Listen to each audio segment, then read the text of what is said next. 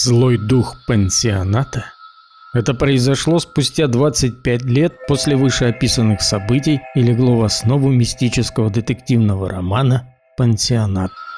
Стоял теплый сентябрь, любимая пора отдыхать на море. Остатки туристов постепенно покидали курортный город, разъезжаясь по своим домам.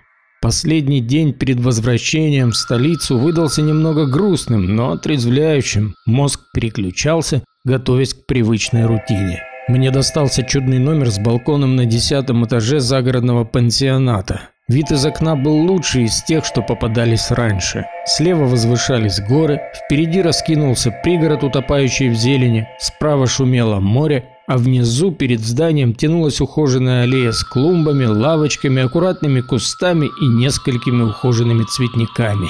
Вернувшись поздним вечером с пляжа, я устроился за уютным столиком на балконе и вдохнул полной грудью свежий морской воздух.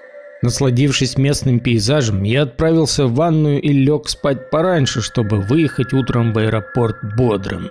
Не прошло и минуты, как я отключился на широченной кровати, укутавшись в тонкое летнее одеяло. Внезапно сквозь сон я ощутил пронизывающий холод. Я открыл глаза и увидел распахнутую на балкон дверь, хотя до того, как лег в постель, закрыл ее на щеколду. Поток ветра устремился внутрь, занавеска взметнулась кверху и зависла под потолком. Из ванной за стеной, головой которой я лежал, донеслись странные звуки.